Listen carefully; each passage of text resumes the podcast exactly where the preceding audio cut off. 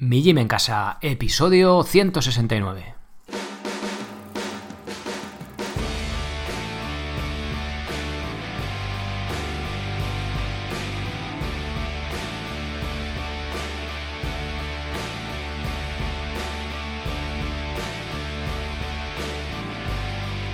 Muy buenas, bienvenidos a un nuevo episodio del podcast de Mi Gym en Casa, el programa, la radio, donde hablamos de entrenamiento y de alimentación desde un punto de vista diferente e independiente. Soy Sergio Catalán de migymencasa.com, la web donde encontraréis cursos en los que aprenderéis la técnica correcta y las progresiones de los ejercicios y los planes de fuerza y cardio que podéis seguir para entrenar de forma independiente en cualquier parte y sin apenas material. Como complemento a todo esto, tenéis cursos sobre movilidad básica, de escápulas para tener hombros sanos, así como el de sentadilla de descanso. El de liberación miofascial, donde trato esos masajes que podemos darnos nosotros mismos con el rodillo de espuma después de entrenar. Y para los más atrevidos está el curso de pino básico, el de subir la cuerda y el de slackline o cuerda floja. Y cada mes un nuevo curso o plan de entrenamiento como el que tenemos este mes de julio que acaba de salir el, lunes, que es el de comba intermedio. Teníamos el de comba básico, que el objetivo era saltar durante 10 minutos seguidos, y este es el de comba intermedio que vamos a ir al siguiente nivel, ¿vale? Vamos a ir eh, dominando diferentes formas de saltar a la comba. Si queréis, eh, pasaros por ahí, por casa.com, le echáis un vistazo. Las primeras lecciones están en abierto.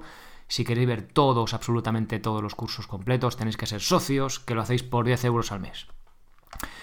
Bien, hoy vamos a hablar, aprovechando que ha salido este curso, de mitos sobre saltar a la comba. Eh, tanto en el mundo de la alimentación como en el del entrenamiento, pues tenemos un montón de mitos. El ejercicio de salto a la comba tiene varios que he ido comprobando que son mentira, ¿vale? Ha sido muy fácil porque en alimentación es más complicado con estudios y demás, pero en esto, bueno, pues eh, esto no se puede hacer, te lesionas, bueno, eh, sí se puede hacer, con ciertas precauciones, que lo vamos a analizar ahora, y con ciertos matices, pero esto de que no se puede hacer ciertas cosas, pues mm, hay que ponerlo en duda. Bueno, y aquí lo tenéis. Vamos a empezar con el que no puede saltar a la comba descalzo. Bueno, cuando empecé a saltar a la comba eh, tenía totalmente asumido y aceptado que había que saltar con amortiguación y eso que ya llevaba tiempo corriendo descalzo.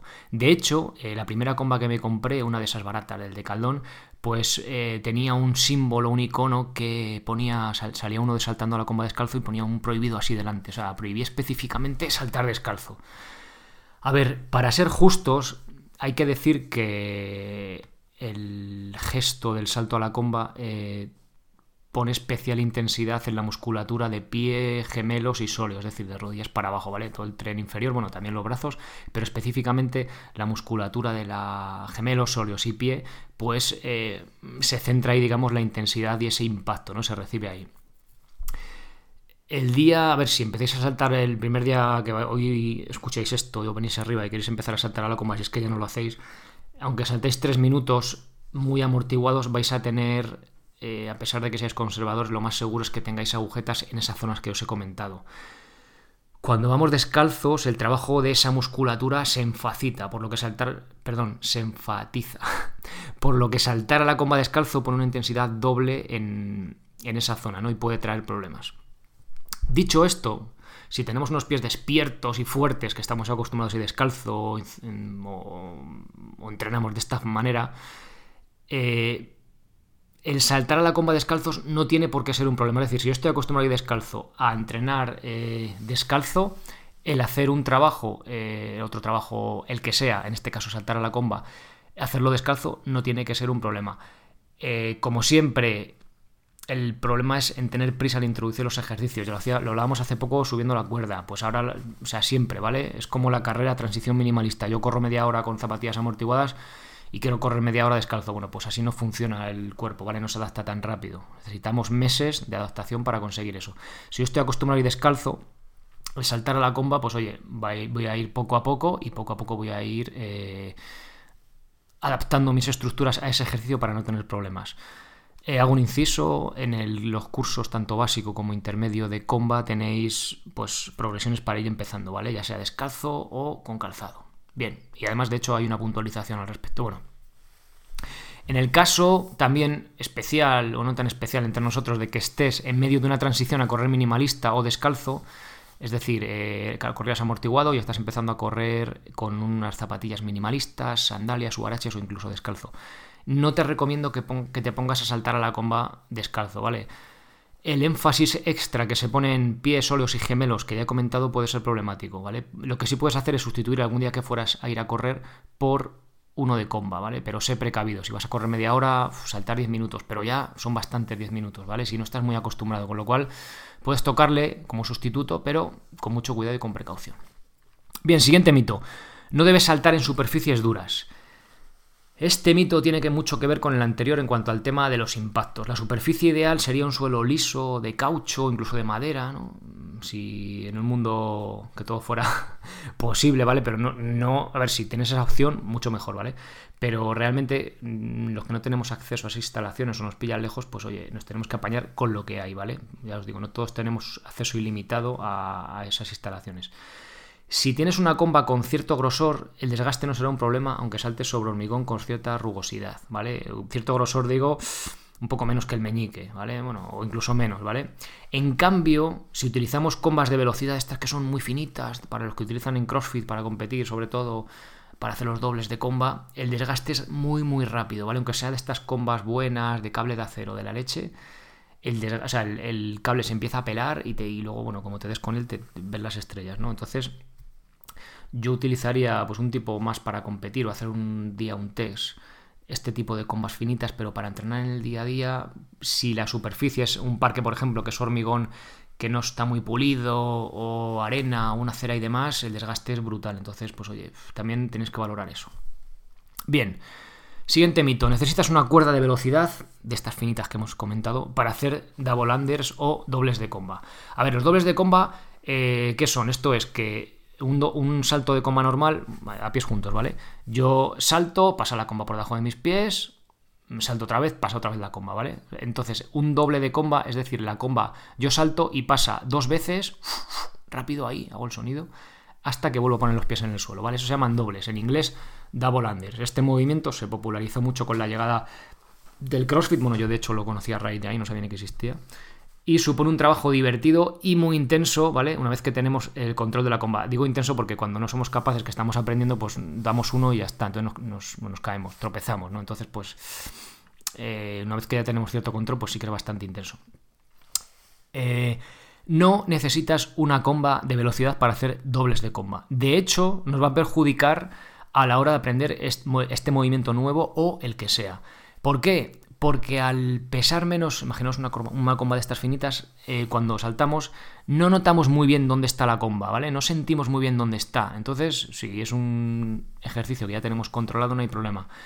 Pero si estoy aprendiendo un movimiento nuevo, ya sea ese sean giros, cruces, o sea, cruces por delante, el ejercicio que sea, ¿vale? Eh, y, lo hacemos con la comba muy fina, que no sabemos, no notamos bien dónde está la comba, nos va a costar mucho más que si lo hacemos con una comba de estas normalitas, de estas que son más pesadas casi, pues como el... Son casi de gordas como el meñique, ¿vale? Bueno, depende de qué meñique tengáis, pero bueno, un poquito más finas que el meñique. Esas combas pesan más y nos ayudan mucho mejor a sentir, a notar dónde tenemos la comba y a conseguir... Eh,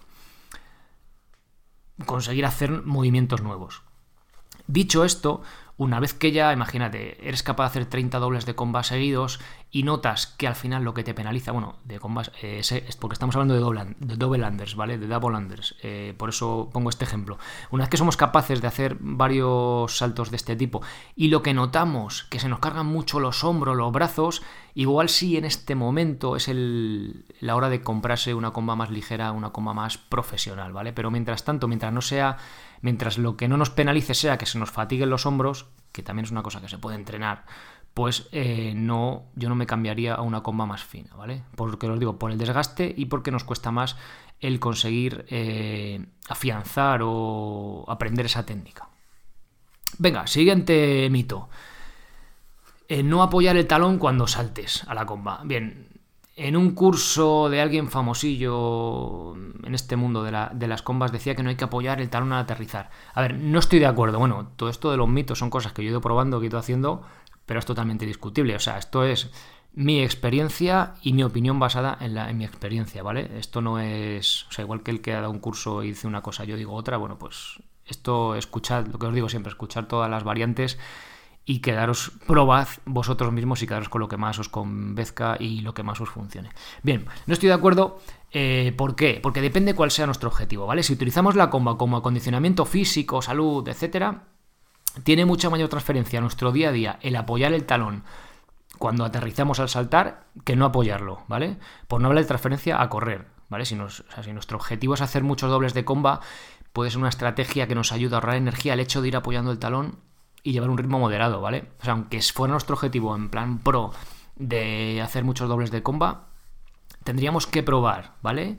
Eh, ¿Cómo somos más eficientes? ¿Cómo se nos da mejor? Apoyando el talón, en plan, saltos más lentos, pum, pum, cogiendo ritmo y consiguiendo saltos y saltos. O decir, no lo apoyo, pero hago saltos mucho más rápido. Me cansaré más de brazos, pero de pierna iré más rápido, ¿vale? Es cuestión de probar. Otra cosa, por ejemplo, es que busquemos el... Imagina el mismo ejemplo, pero el número máximo de dobles de coma en un minuto. Entonces, en ese caso sí, ¿vale?